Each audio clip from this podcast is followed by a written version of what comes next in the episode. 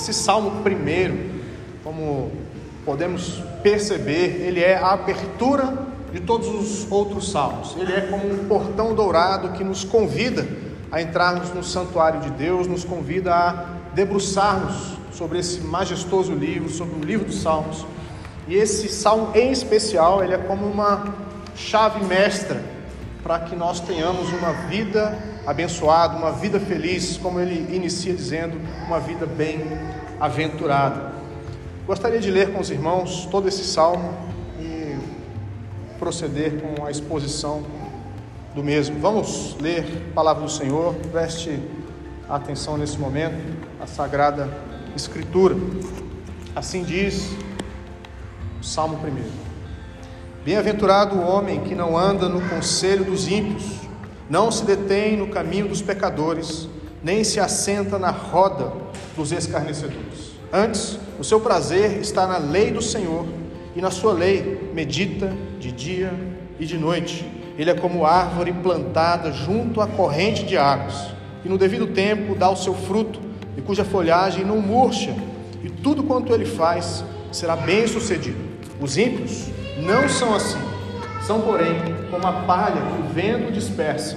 Por isso, os perversos não prevalecerão no juízo, nem os pecadores na congregação dos justos, pois o Senhor conhece o caminho dos justos, mas o caminho dos ímpios perecerá. Vamos orar mais uma vez. Pai, diante da tua palavra, diante do Senhor, na tua majestosa presença, nós nos colocamos nesse momento em reverência submissão à Sagrada Escritura, Pai. Pedimos que o Senhor nos abençoe, que o Senhor nos ilumine, que a tua palavra possa penetrar fundo, ó Pai, nos nossos corações, como a boa semente, e frutificar para a glória do Senhor. Oramos assim, em nome e por amor de Jesus, teu Filho unigênito, nosso Salvador. Amém.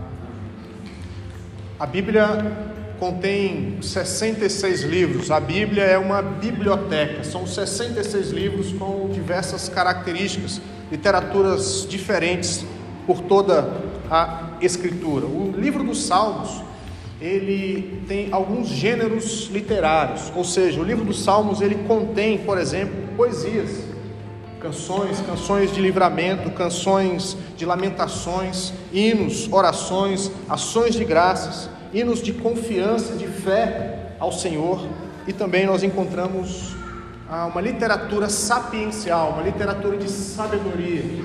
A literatura de sabedoria, como é o caso desse primeiro salmo, ela concede aos filhos dos homens a sabedoria divina, a sabedoria de Deus, uma sabedoria prática para o dia a dia.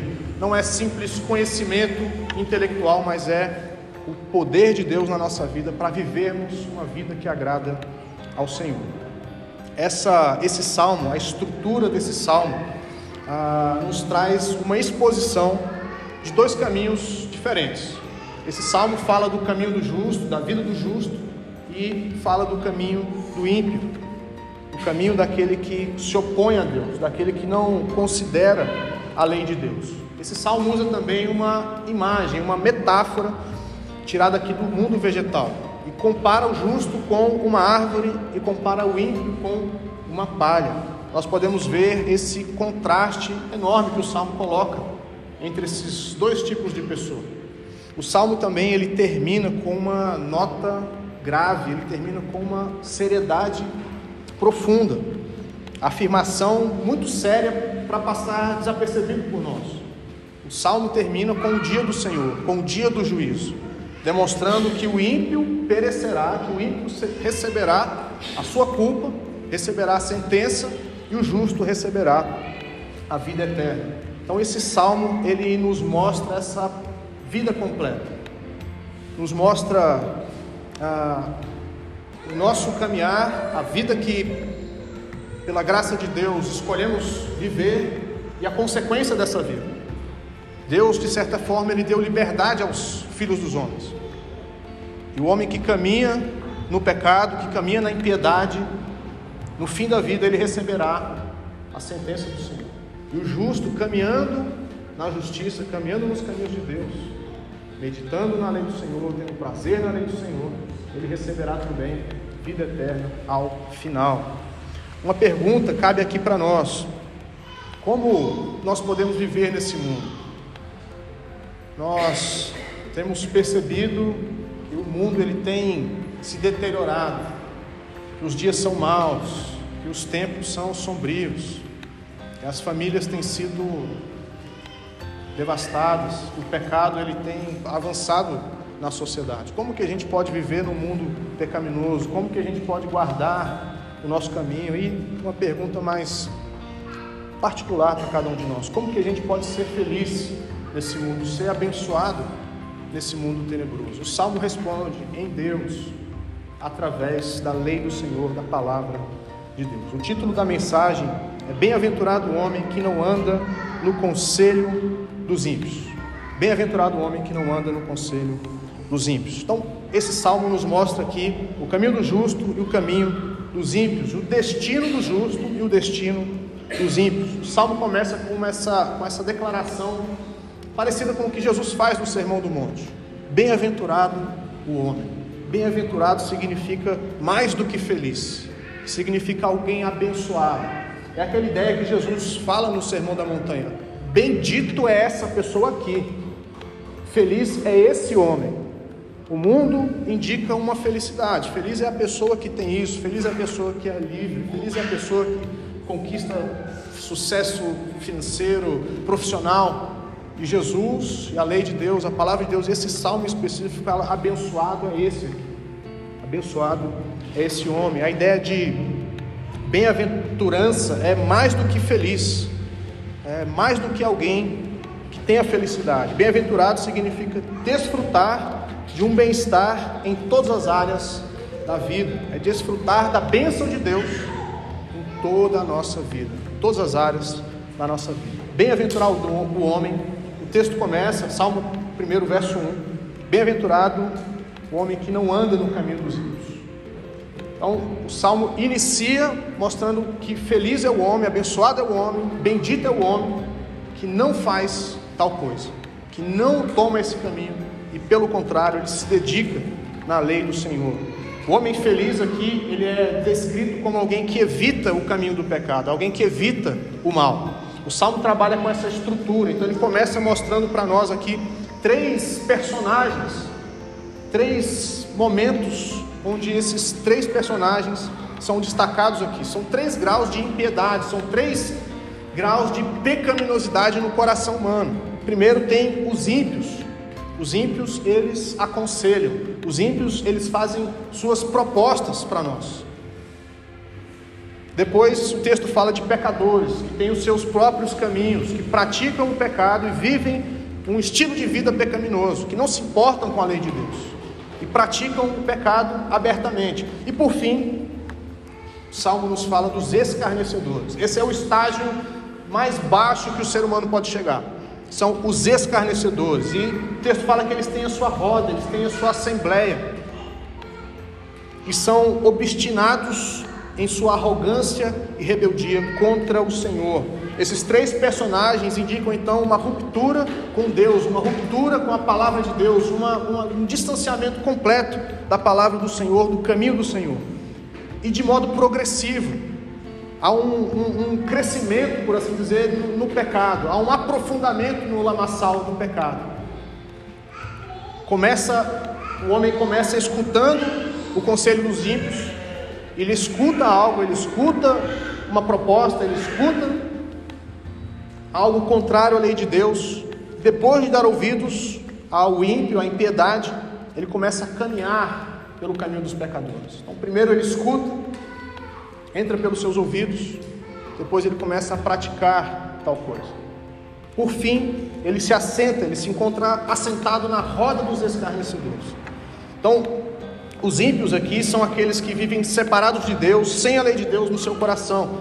São homens que têm os seus pensamentos carnais, eles não têm o Espírito de Deus, eles não consideram a lei de Deus. Jesus Cristo, quando ele conta a parábola do semeador, é interessante que o primeiro solo é aquele solo onde a semente é lançada, mas o solo é muito duro.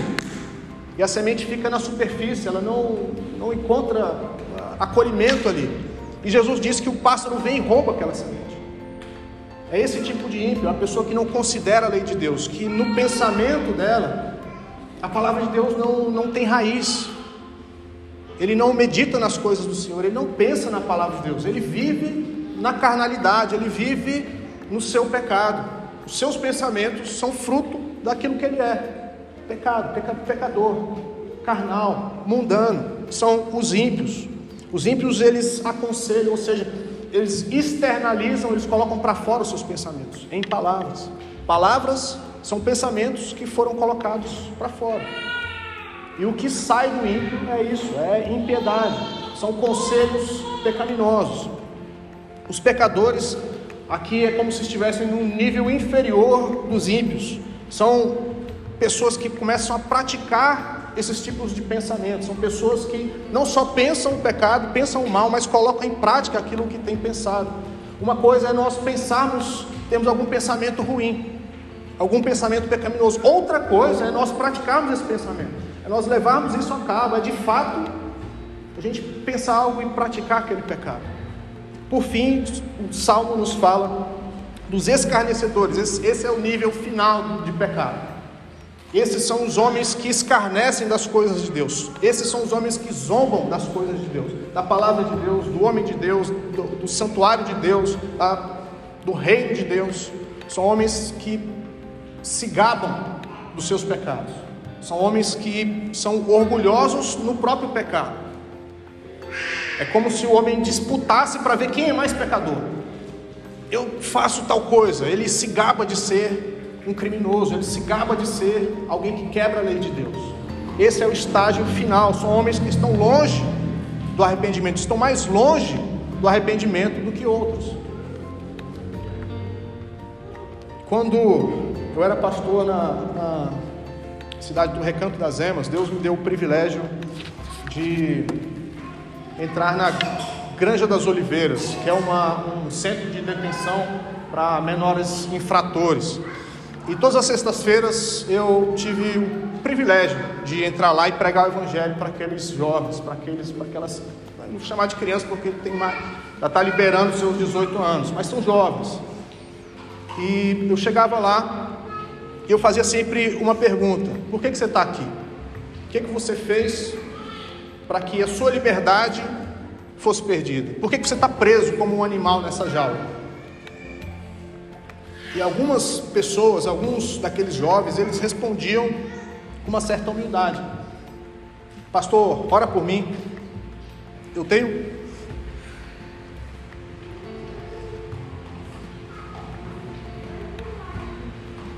Eu tenho uma família lá fora. Eu tenho filho. Eu tenho mãe. Ora por mim, pastor. quero mudar de vida. Esse é um tipo de pecador. É um tipo de pecador que, diante da palavra de Deus, diante de alguém que ele entende que tem algo para oferecer a ele, que provém do Senhor, ele se humilha. Já outros, outros jovens que eu encontrei lá, um especial me chamou a atenção, perguntei por que você está aqui. Ele falou assim para mim: ah, ah, dizem que eu matei oito pessoas, mas nas minhas, nas minhas contas são doze ele estava se gabando de ter assassinado não, não oito homens. Ele tirou a vida, não foi de oito pessoas, foram de doze pessoas. Uma, um jovem com menos de 18 anos havia assassinado doze pessoas e estava vomitando isso como se fosse uma medalha. Eu nem quis papo com esse jovem. Qual, o que, que eu tinha para oferecer para ele? Qual aceitação ele ia ter das coisas de Deus? É um escarnecedor está longe das coisas de Deus. E o nosso salmo ele fala: não se assente na roda dos escarnecedores. Jovens, evitem esse tipo de homem. Evitem essas pessoas. São pessoas corrompidas ao extremo. São pessoas que nada de bom vai sair do seu coração. A roda que eles andam, o grupo que eles andam, essa assembleia onde eles se reúnem, é o antro, é o trono de Satanás. Satanás reina ali. Não caminhe junto com esses homens, não faça aliança com eles, não se associe a esse tipo de gente. Evite isso. Se ele estiver lá, você vai para lá. Se ele estiver lá, você vai para lá. não se associe com escarnecedores. Jesus chama esse tipo de homem de cão, de porco. Qual, qual seria a mistura entre um justo e um escarnecedor? Que tipo de aliança pode ter entre esses dois grupos de pessoas? Nenhum. Eles são opostos. É água e óleo, luz e trevas, fogo e água. Não se misturam, são naturezas diferentes, são essências diferentes. Um é dominado por Satanás, pelas trevas, o outro é o filho de Deus, é um justo. Não se misture com esse tipo de gente. Não caminhe com eles, não ouça eles, se afaste, evite. Muitos jovens se perdem porque dão ouvidos ao, aos conselhos dos ímpios, começam a caminhar nos caminhos dos pecadores e por fim eles se assentam com escarnecedores. Eles se tornam o pior tipo de gente no reino das trevas.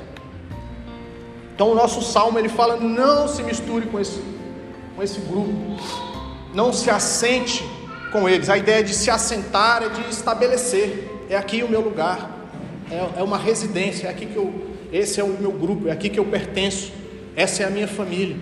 Os escarnecedores são homens que estão distantes do arrependimento, distante das coisas de Deus, eles são opostos, rebeldes e orgulhosos em relação ao seu próprio pecado. Eles disputam entre si para ver quem peca mais, quem acumula mais medalhas das trevas. O primeiro verso, então, nos mostra que o homem de Deus, a mulher de Deus, deve se afastar da influência do pecado. Aqui a gente precisa fazer um, uh, um ponto de, de esclarecimento. Nós devemos evitar o contato com os ímpios, porque eles de alguma forma podem nos influenciar. O problema aqui é a influência do pecado, é a influência que o pecado traz para nós. Né? Então, por exemplo, o conselho do ímpio não é somente você escutar o conselho de alguém que não conhece a Deus, mas o conselho do ímpio pode entrar na sua vida pelos seus olhos, pelos seus ouvidos, através de uma música, através de algum ensinamento, de uma filosofia, de uma religião. E nós devemos evitar essa influência maligna na nossa vida. A ideia não é de nós nos separarmos completamente do mundo, porque não tem como. Né? A gente tem que trabalhar, e lá no meu trabalho tem pecador lá. Né? Assim como Jesus, que ah, caminhava com o pecador, ele não tinha outra, outro material humano, era, são todos pecadores. Né? Mas Jesus ele faz uma oração importante na, na, em João 17, na oração sacerdotal. Ele fala assim: eu tenho lhes dado a tua palavra, e o mundo os odiou, porque eles não são do mundo, como também eu não sou. Não peço que os tires do mundo, e sim que os guardes do mal.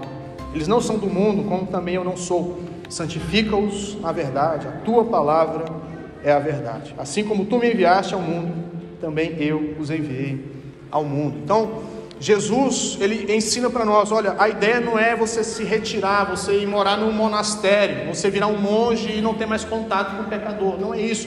Jesus nos chamou para sermos luz desse mundo, sal da terra. A gente tem que ter contato com as pessoas. Não tem como. O problema é a influência que nós sofremos. A ideia aqui é de se evitar essa influência, é de evitar, de alguma forma, isso entrar na nossa mente, entrar no nosso coração, nós começarmos a invejar o caminho dos pecadores, começar a invejar os ímpios, a prosperidade aparente de um ímpio, a facilidade com que ele obtém as coisas. Nós precisamos evitar o mal. Jesus ora para que nós sejamos guardados do mal. Não os peço, não peço que os tires do mundo, e sim que os guarde do mal. Jesus acrescenta: santifica-os na verdade, a tua palavra é a verdade. Então a ideia não é somente a gente evitar o mal, mas é sermos influenciados pela palavra de Deus, sermos semeados com a lei do Senhor, com ah, o Espírito Santo de Deus através da Sua palavra. Então não é só deixar de fazer alguma coisa e ficar vazio, é preencher com outra coisa. Nós não, não podemos ser influenciados pelo pecado, pelos conselho dos ímpios, caminho dos pecadores, muito menos nos assentarmos na roda dos escarnecedores. Antes, nos enchermos da lei do Senhor, da palavra de Deus. E o salmo caminha nesse sentido. Verso de número 2, ele coloca aí. Então, primeiro nós evitamos o pecado, evitamos o caminho pecaminoso, e agora o salmo nos mostra o outro lado da moeda que nós devemos buscar. O que nós devemos buscar? A lei do Senhor. A lei do Senhor. A lei de Deus, ela normalmente ela é definida como mandamentos. Né? Os dez mandamentos são o resumo da norma de Deus, da lei do Senhor, né? o conjunto de leis aí nesse sentido. Né? Mas a lei de Deus ela também é caracterizada na Bíblia, ela significa toda a revelação de Deus, a lei de Deus, a revelação de Deus, a palavra de Deus. Paulo, por exemplo, ele diz que toda a escritura é inspirada por Deus. Né? O princípio aqui a ideia é que ela provém do Senhor, é a lei de Deus. É Deus quem determina, é Deus quem coloca normas no mundo que Ele criou. Ele é o Rei do universo, Ele é o soberano, Ele é a majestade, o que criou todas as coisas, sustenta todas as coisas e dá as suas leis, para que o mundo obedeça às suas leis, para que as pessoas obedeçam às suas leis, especialmente suas criaturas racionais, anjos e homens. Deus estabeleceu a sua lei, a palavra de Deus, a lei de Deus, é o instrumento pelo qual Deus age, pelo qual Deus governa todas as coisas. E Deus, em especial, Ele rege a vida dos homens pela Sua santa palavra. Os ímpios, os pecadores, os escarnecedores, eles desprezam a lei de Deus. Eles colocam a palavra de Deus de lado e passam a viver no seu próprio entendimento. Eles vivem de acordo com os seus próprios pensamentos. Eles criam seus próprios caminhos. Deus diz: Isso é certo. O pecador, o ímpio, diz: Isso é certo. Ele escolhe o seu caminho. Ele quer ser o rei da sua própria vida, Senhor, né, Senhor do seu mar. Ele quer ser o piloto do seu barco, do seu próprio barco, da sua própria vida.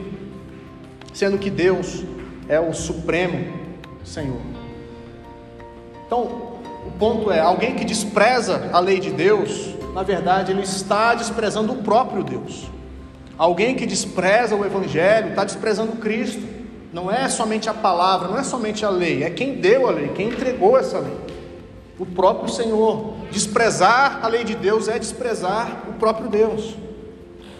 E cabe uma pergunta aqui para nós: você valoriza a palavra de Deus? Qual a sua relação com a palavra de Deus? Você dá ouvidos a Deus, a palavra de Deus? Você é um, um, estudioso da palavra de Deus, você é alguém que medita na palavra de Deus.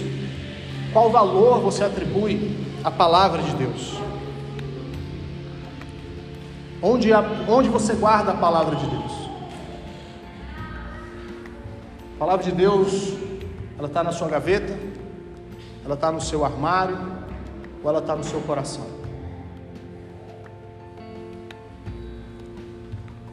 O justo aqui, em contraste com esses escarnecedores que se assentam para zombar, para na sua própria assembleia, a ideia é o contrário. O justo ele se assenta com a lei de Deus. Ele estabelece a sua vida na lei de Deus. Ele vai ser mais à frente como uma árvore plantada. É aqui que eu fico. A palavra de Deus é o meu refúgio. A palavra de Deus é o meu sustento. É daqui que eu tiro a direção para a minha vida. Não é do jornal, não é do horóscopo, não é de outra religião, da filosofia, da sabedoria humana, é da palavra de Deus. Aqui eu me assento. O justo, ele tem a palavra de Deus em alta estima. Ele não compara a palavra de Deus com um mero jornal, com um livro. Não. A palavra de Deus está acima de tudo isso. É a palavra de Deus, é a lei de Deus, a lei do Senhor. Como você valoriza a palavra de Deus? Você tem valorizado a palavra de Deus assim? ou você coloca filosofias, outra coisa, né? Junto com a palavra de Deus. Não, eu creio na Bíblia, mas qualquer mas que você colocar do lado dessa frase é trevas, meu irmão. É veneno. Não, eu creio na palavra de Deus, mas não tem mais, não tem mais. É só a palavra, só a escritura. A regra da nossa vida é a palavra de Deus somente, somente. Valorize a palavra de Deus se assente junto à palavra de Deus. No Novo Testamento nós temos Maria que se assentou aos pés de Jesus para receber o ensinamento. Ela é aqui que eu vou ficar. Aqui é o meu lugar, aos pés de Jesus, aprendendo do ensino do meu Senhor. Você tem se assentado aos pés de Jesus? Como está a sua relação com a palavra de Deus? O salmo então inicia nesse sentido. Não faça isso, venha para cá. Esse é o caminho da felicidade. É por aqui que você deve traçar a sua vida. É aqui que você deve se estabelecer, na lei do Senhor. E quando a Bíblia fala sobre a lei de Deus, quando a palavra de Deus, nós temos a revelação de Deus, ah, há um, um, sentido onde a palavra de Deus ela demanda de nós submissão completa. É a palavra de Deus. E diante da palavra de Deus, ou você se submete, ou você vira as costas e vai para o outro lado. Você que ouve a palavra de Deus, ou você vai obedecê-la, ou você vai desobedecê-la. Não tem uma terceira via aqui. É quando eu falo para minha filha: Filha, aí não, faça isso. Ou ela vai escutar, e ela escuta, não é surda, e vai obedecer, ou vai desobedecer descaradamente. E a palavra de Deus, ela exige essa submissão. E o justo é colocado aqui como alguém que se submete à palavra de Deus, alguém que escuta a voz de Deus, que tem valor pela palavra de Deus. E ele se submete à voz do Senhor. É o meu Deus que está falando comigo. Então é necessário para nós uma atitude de aceitação total à verdade de Deus, vinda do próprio Deus. E aqui os termos do salmo é ter prazer e meditar. Né? São duas, dois, dois verbos aqui para nós. Ele fala que bem-aventurado é aquele que não faz isso, né? evita o caminho do pecado. Antes, pelo contrário, o seu prazer está na lei do Senhor. Ele tem prazer na lei de Deus e medita nessa lei. A ideia de meditar aqui, perceba que é dia e noite, é uma atitude constante na vida dessa pessoa. A mente cristã, o interior do homem, o homem bíblico, o justo, ele está em rota de colisão com o presente século. Existe a voz lá fora, existe o mundo lá fora, que caminha com as suas próprias regras, mas o coração do justo, ele tem a lei do Senhor.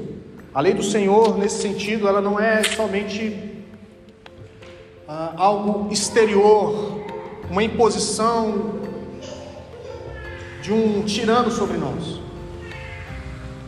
O salmo fala de ter prazer na lei de Deus. Então, algo importante para nós. Jesus, ele ensina que a partir das escrituras nós recebemos vida eterna. Ele falou certa vez, João 5, verso 39, vocês examinam as escrituras porque vocês julgam ter nela a vida eterna. E são elas mesmas que testificam de mim. Então o justo ele olha para a escritura e vê deleite. Ele vê vida na palavra de Deus. Ele considera a palavra de Deus como o ouro, a pérola de grande valor. Por isso ele tem prazer na lei de Deus. A palavra de Deus deve ser recebida, acolhida com mansidão, como diz Tiago. A palavra de Deus, ela é viva e eficaz, ela é a espada do Espírito, ela é a espada de dois gumes cortante. A palavra de Deus é o martelo que esmiuça a pedra. Jesus disse: As palavras que eu vos tenho dito são espírito e são vida. A palavra de Deus é o alimento, a palavra de Deus é a fonte de luz no meio das trevas, é lâmpada para os nossos pés e luz para os nossos caminhos. A palavra é comparada com uma chuva que cai, rega o solo e faz brotar vida. Deus fala que a minha palavra não voltará para mim vazia. Ela é como a chuva que cai e faz brotar vida. A palavra de Deus nos dá vida. A palavra de Deus é a semente do reino, semente poderosa do reino de Deus.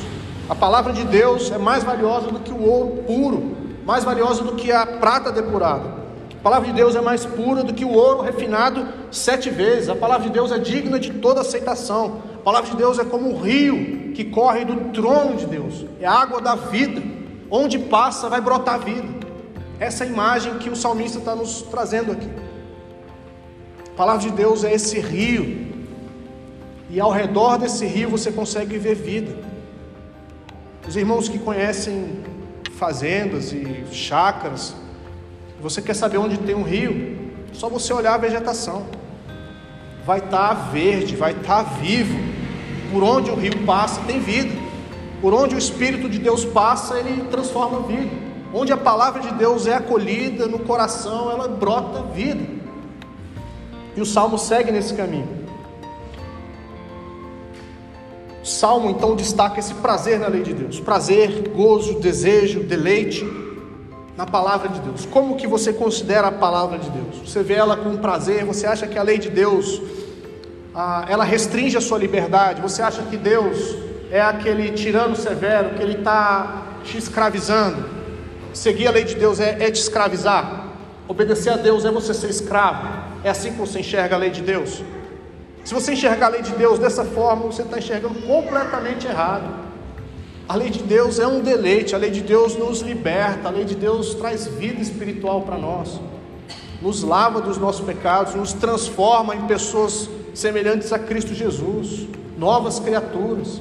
Então a lei de Deus não pode ser vista como uma lei de um tirano, como Satanás distorceu no jardim do Éden como se Deus estivesse privando o casal de algum benefício, distorcendo a lei de Deus. Ah, Deus está guardando coisa aí só para Ele, Ele não quer que você coma porque Ele não quer que você seja como Deus. Ele não te deu essa liberdade toda, então. Quebre a lei de Deus, e aí sim você vai ser livre. Então o Satanás coloca essa mentira desde o Éden, que obedecer a Deus nos torna pessoas tristes, pessoas carrancudas, pessoas sem vida, e é o oposto.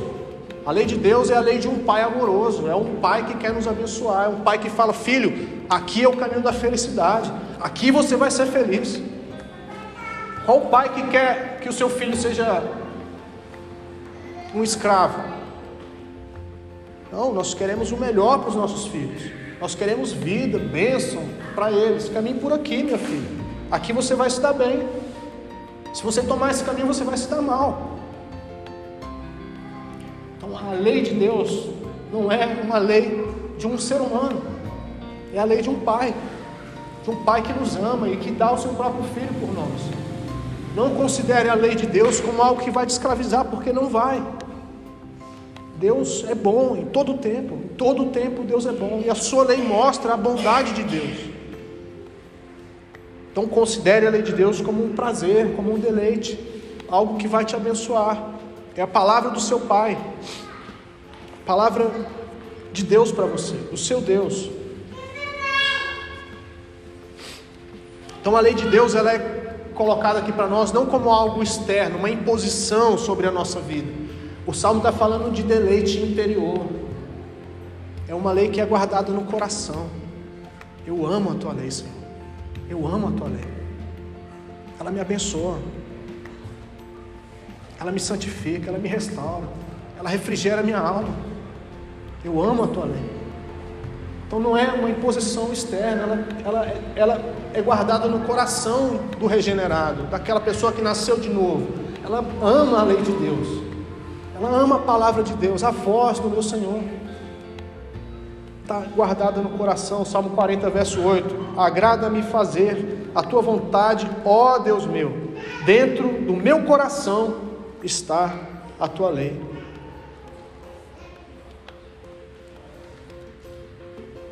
Além de prazer na lei de Deus, de ter a lei no coração, o salmo fala de meditar, de, uma constante, de um exercício constante de meditação na lei do Senhor, na palavra de Deus, na revelação de Deus, na Bíblia.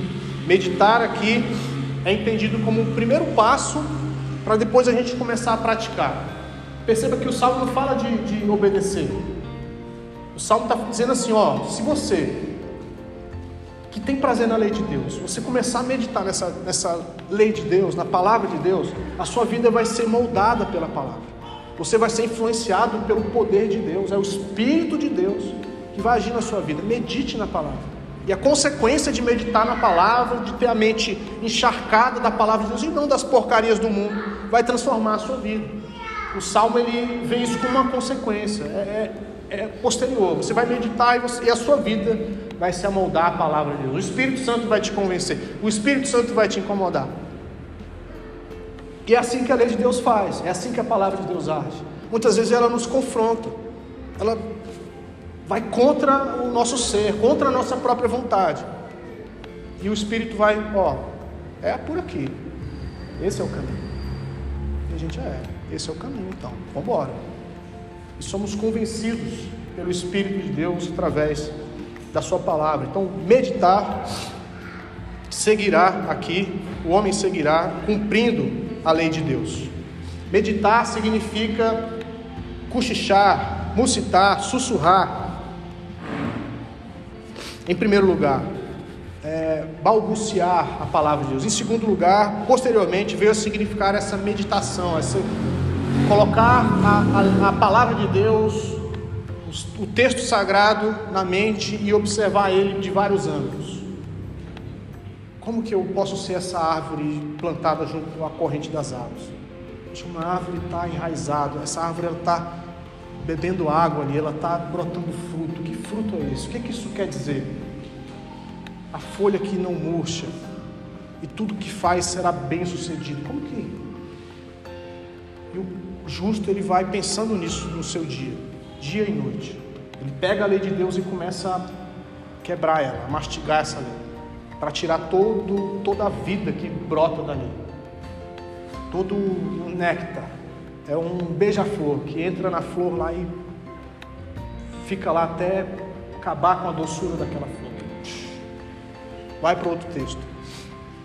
Meditar na palavra de Deus, meditar na revelação de Deus. Então, essa atividade pessoal, individual, intransferível, é sua. Você tem que meditar na palavra de Deus. É uma função sua, é um exercício particular.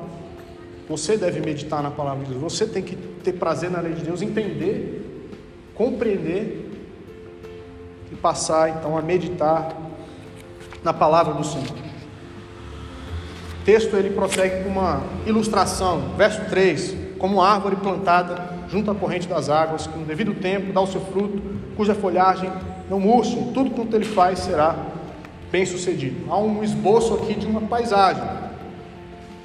A água, uma árvore plantada, e sem cair numa uma alegoria ah, detalhada, de ficar querendo achar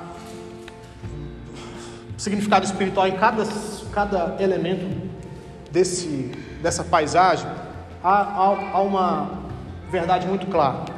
A lei de Deus é essa água corrente. A palavra de Deus, a revelação de Deus é essa água corrente que o bem-aventurado está absorvendo, está meditando, ele está desfrutando dessa palavra de Deus. O fruto aqui é a consequência de uma vida bem regada. O fruto é a consequência de uma vida que está junto à corrente das águas.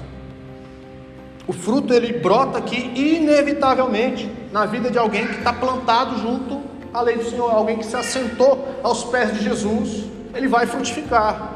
Alguém que tem um coração humilde, que compreende a palavra de Deus, que a palavra de Deus é a verdade absoluta e se ele começar a meditar nessa palavra, ele vai frutificar. É uma consequência.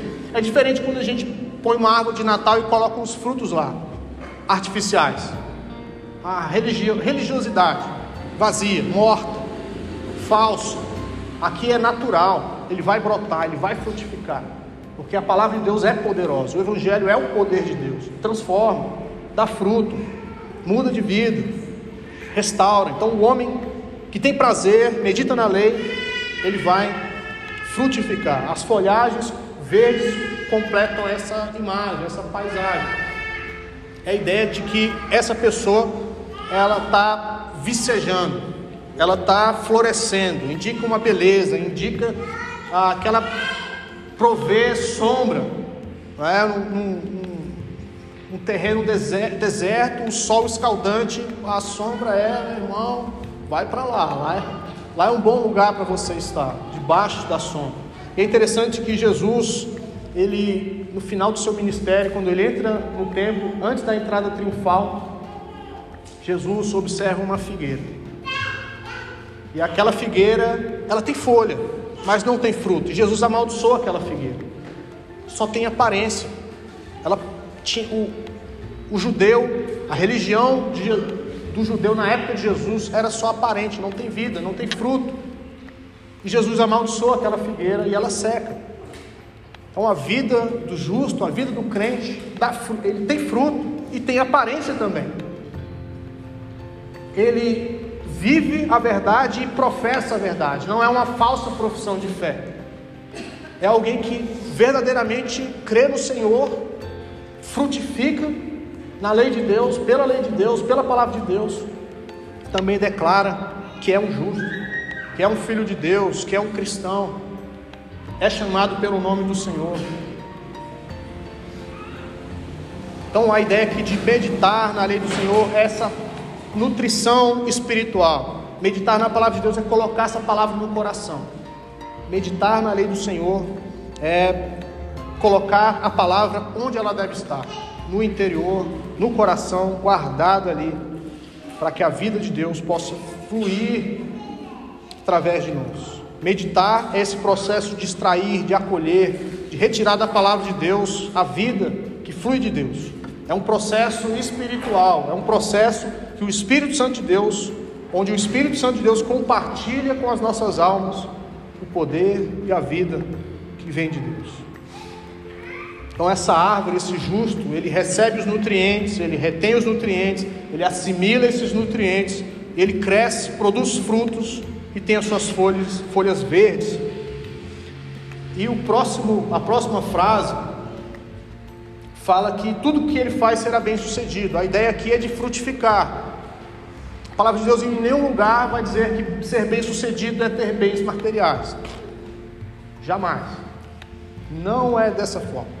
O bem-aventurado aqui, o homem feliz, a felicidade dele consiste em frutificar, em ser uma pessoa justa aos olhos de Deus caminhar no caminho que Deus propõe, caminhar de acordo com a vontade de Deus. Isso é ser bem-aventurado, isso é ser uma pessoa próspera. Jesus era uma pessoa próspera, Jesus era uma pessoa bem-aventurada, Jesus era uma pessoa bem-sucedida e não tinha onde reclinar a cabeça, era feliz nesse sentido. Então, a ideia aqui ah, do final do verso 3 é que esse bem-sucedido, é frutificar em todas as áreas da nossa vida, é estar no centro da vontade de Deus. Isso é ser alguém próspero, de acordo com a Escritura. Josué, capítulo 1, verso 7, Deus diz o seguinte: Então somente ser forte e muito corajoso, para teres o cuidado de fazer segundo toda a lei que o meu servo Moisés ordenou. Dela não te desvies, nem para a direita e nem para a esquerda, para que sejas bem-sucedido por onde quer que andares. Bíblia em lugar nenhum fala que Josué foi próspero materialmente. No entanto, ele foi alguém bem-sucedido na sua vida, porque Deus era com Josué. Nós temos uma expressão no Antigo Testamento muito interessante. Deus era com José no Egito. Deus era com Davi. Deus era com fulano. E Deus abençoou esse homem, porque esse homem está no caminho de Deus, faz o que é bom aos olhos de Deus, faz o que é reto aos olhos de Deus. A vida dos reis de Israel começam já desse jeito. Fulano, rei de Israel, na época tal, fez o que era reto perante o Senhor. E a vida dele segue abençoada. E ele é um cara bem sucedido. O contrário é verdade. Rei fulano de tal fez o que era mal aos olhos do Senhor. E aí você vai ver a vida dele, você vai ver o final que ele teve. Desastre. Então, ser bem sucedido é caminhar no caminho que Deus propõe. E a mão de Deus vai estar com você. E Deus vai te abençoar por onde quer que você vá. Você vai ser bem sucedido em tudo que você fizer. O Salmo, ele termina mostrando aqui essa, essa mesma ideia de ilustração o justo é como uma árvore, ele vai dizer que o ímpio é como uma palha. Verso 4: Os ímpios não são assim, são porém como a palha que o vento dispersa. Então ele começa agora, ele se volta para o ímpio, mostra essa instabilidade que o, a pessoa que não crê em Deus vive, que não crê na palavra de Deus, ela vive, e termina mostrando o final de cada um desses caminhos, final de cada uh, estilo de vida. O ímpio aqui então, ele é como uma palha que o vento dispersa, alguém sem vida, muito diferente de uma árvore, é uma palha seca, sem vida. E o vento aqui é um sinal de provações, é o sinal das adversidades, das tribulações que a vida nos traz, que Deus sopra no justo e no ímpio. Jesus, quando termina o sermão do monte, ele fala de dois fundamentos, de duas casas. Alguém que construiu a sua casa na areia e alguém que construiu a sua casa sobre a rocha. O vento veio, a tempestade veio, as águas bateram nas duas casas. Uma ficou firme, porque foi fundamentada na palavra de Deus. Ele ouviu e praticou. O outro não. Só ouviu a palavra de Deus, não colocou em prática palavra de Jesus e veio a ter grande ruína. Então são pessoas que não têm, que não estão firmadas na palavra de Deus. São pessoas que não têm a palavra de Deus como a, a, a, o guia da sua vida. E essas pessoas são sopradas para um lado e para o outro. As circunstâncias levam essas pessoas de um lado para o outro, elas correm de um lado para o outro. Paulo fala de pessoas que são arrastadas por todo vento de doutrina. Uma hora está aqui, outra hora está ali, uma hora crê em uma coisa, outra hora crê em outra coisa. Não tem firmeza, não tem raiz na palavra de Deus junto ao rio, aos ribeiros de água. As adversidades, as circunstâncias arrastam os ímpios. As más notícias, da mesma forma. Ah, aconteceu tal coisa. Ah, meu Deus. O crente não. O justo não. Ele tem a palavra de Deus ali, ele conhece o Todo-Poderoso, ele conhece a revelação de Deus, de que Deus é o Deus da providência, é o Deus que governa sobre todas as coisas. Não permite que um fio de cabelo caia da sua cabeça sem que seja da vontade dele. Esse é o Deus que a Bíblia mostra. E o homem que está fundamentado, ele não está. O vento vai bater, mas ele está sólido ali. A circunstância contrária vem, as adversidades vêm, mas ele está firme ali. Está na mão de Deus. Deus é soberano. Então, a doutrina da soberania de Deus ela é muito prática. Não é uma doutrina só de boca, não. É de coração. Deus é soberano. Meu coração está firmado na palavra de Deus. Então, o Salmo ele termina aqui, versos 5 e verso 6, fazendo essa escatologia. Ele mostra o final. Como a, o que vai acontecer com a vida do ímpio. E ele diz então: Por isso os perversos não prevalecerão no juízo nem os pecadores na congregação dos justos.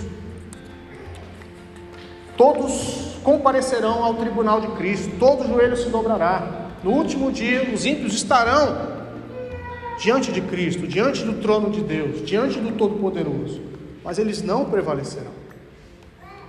Eles vão comparecer, mas vão comparecer para receber a sua sentença final. Então, o salmo ele termina com uma, uma nota muito forte é uma pregação aqui, com uma decisão no final. Deus informando o destino final dos ímpios: não prevalecerão no juízo, nem os pecadores na congregação dos justos. O verso primeiro fala que o justo é que está fugindo do ímpio, né? O verso final fala que o ímpio não vai ter mais lugar na assembleia dos justos. O ímpio não vai participar da congregação dos justos. Os justos agora não são mais uma árvore, mas são um corpo, uma assembleia, uma congregação, uma família, são um povo, são um povo de Deus. E o ímpio não vai ter acesso a esse grupo. Ele agora foi afastado. É como o sermão escatológico de Jesus, ele diz que Deus vai separar os justos dos injustos os bodes das ovelhas. Os filhos de Deus vão estar à direita de Deus, à destra de Deus, e os ímpios serão afastados por toda a eternidade. Os ímpios não prevalecerão no juízo e nem os pecadores na congregação dos justos. E o verso 6 termina com: O Senhor conhece o caminho dos justos. É, aqui a ideia não é que Deus tem o um conhecimento intelectual do caminho dos justos. Deus conhece todas as coisas, Deus sabe de todas as coisas, todas as pessoas, todas as coisas, passado, presente futuro, possibilidades. O conhecimento de Deus é exaustivo, é infinito, é eterno. A ideia aqui é que Deus ele tem um compromisso com o caminho dos justos. A ideia é que Deus participa caminho dos justos. A ideia é que Deus ele se inclina nesse caminho. Esse caminho eu conheço. O caminho dos ímpios não vos conheço, nem sei quem são vocês. Não tenho participação nisso. O Senhor conhece o caminho dos justos, mas o caminho dos ímpios perecerá. Ele traz aqui a ideia de que o ímpio vai perecer e o próprio caminho do ímpio vai perecer. Se extraviou pelo caminho e vai se perder no final. O Senhor conhece o caminho dos justos, mas o caminho dos ímpios perecerá. Uma ideia para nós aqui que conhecemos, que cremos em Jesus, que cremos no Senhor. Deus é aquele que nos conduz por esse caminho. Deus é aquele que nos chama, que nos dá a vida espiritual, que nos abre os olhos para vermos Cristo Jesus, para enxergarmos no carpinteiro de Nazaré a glória de Deus, o Todo-Poderoso encarnado. E cremos em Jesus e confiamos em Jesus. Esse mesmo Jesus é o que caminha conosco nesse caminho. É o que trilha esse caminho primeiro do que nós. E nós seguimos Jesus por esse caminho. Ele é o caminho, a verdade e a vida. Deus é aquele que nos conduz por esse caminho e nos recebe na glória. O justo, ele tem promessas para essa vida e promessas além da sepultura, além da morte. E o Evangelho nos dá essa segurança, irmãos. Segurança além da morte. O mundo fala assim: tem jeito para tudo, a não ser para a morte. Deus fala: eu tenho jeito até para a morte. Eu te dou vida até depois da morte, vida abundante. O apóstolo Paulo fala que estar com Cristo é incomparavelmente melhor do que estar aqui. incomparável. Nós não meditamos no céu como deveríamos meditar. Nós queremos nos apegar a esse mundo aqui. Os nossos olhos precisam estar também no dia do Senhor, no dia final, no dia onde nós seremos libertos de todo o pecado, mas também o ímpio receberá o seu castigo algumas aplicações finais para nós. Evite as opiniões, os conselhos dos ímpios. Não imite a conduta dos pecadores. Jovens, minha filha, não se assente na roda dos escarnecedores. Você vai encontrar no seu caminho pessoas que são más, pessoas que falam palavras tenebrosas. Fuja desse caminho. Não se assente com esse tipo de gente. Isso vai te apodrecer, vai te contaminar. Evite isso. Cuidado com aquilo que você ouve, cuidado com aquilo que você vê, cuidado com aquilo que você coloca no seu pensamento. Isso vai se transformar em algum momento em atitude. Nós somos racionais. Se você encher a sua mente de porcaria, você vai praticar porcaria. Se você encher a sua mente da vida de Deus, da palavra de Deus, de virtude, você vai, consequentemente, viver uma vida também virtuosa. É, nós andamos, de certa forma, com aquilo que nós pensamos. Segundo lugar, estabeleça no seu coração a palavra de Deus. A palavra de Deus ela é a verdade absoluta. Não há ciência que se compare à palavra de Deus. A ciência vai dizer uma coisa, a ciência diz que nós viemos do, do primata, que nós temos um ancestral comum com o macaco. Mentira! Mentira, a lei de Deus diz outra coisa. Deus, a palavra de Deus diz que Ele nos criou, que nós somos feitos à imagem de Deus, a imagem e semelhança de Deus. Estabeleça no seu coração, palavra de Deus, somente a Escritura é a regra da minha vida. Eu vivo pautado pela Escritura, a Escritura é a minha lei, é o conselho do meu Pai, o meu Pai me conduz através da Sua palavra.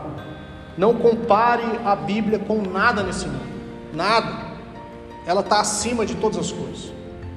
Terceiro lugar, Deus te fará prosperar e frutificar de acordo com o seu querer, a sua vontade, o seu plano. A promessa de Deus é que, se formos cheios da palavra de Deus, se tivermos a palavra de Deus no nosso coração, de verdade, amarmos a lei de Deus, tudo que fizermos terá a bênção de Deus. Deus nos guiará por todo o caminho. Nem tudo será rosas, mas a presença de Deus, a vontade de Deus soberana revelada estará sobre nós. Estaremos caminhando no centro da vontade de Deus. E isso é ter uma vida abençoada. Isso é ser bem-aventurado, feliz em tudo o que realizar. Por fim, Deus nos receberá na sua glória. O final da nossa jornada é através dos portões celestiais, tendo Cristo Jesus como aquele que nos recebe no céu, como aquele que nos acolhe nas mansões celestiais. Que Deus nos abençoe, que você preencha seu coração, a sua vida com a palavra bendita do nosso Deus. Vamos orar nesse momento? Vamos ficar de pé, por gentileza?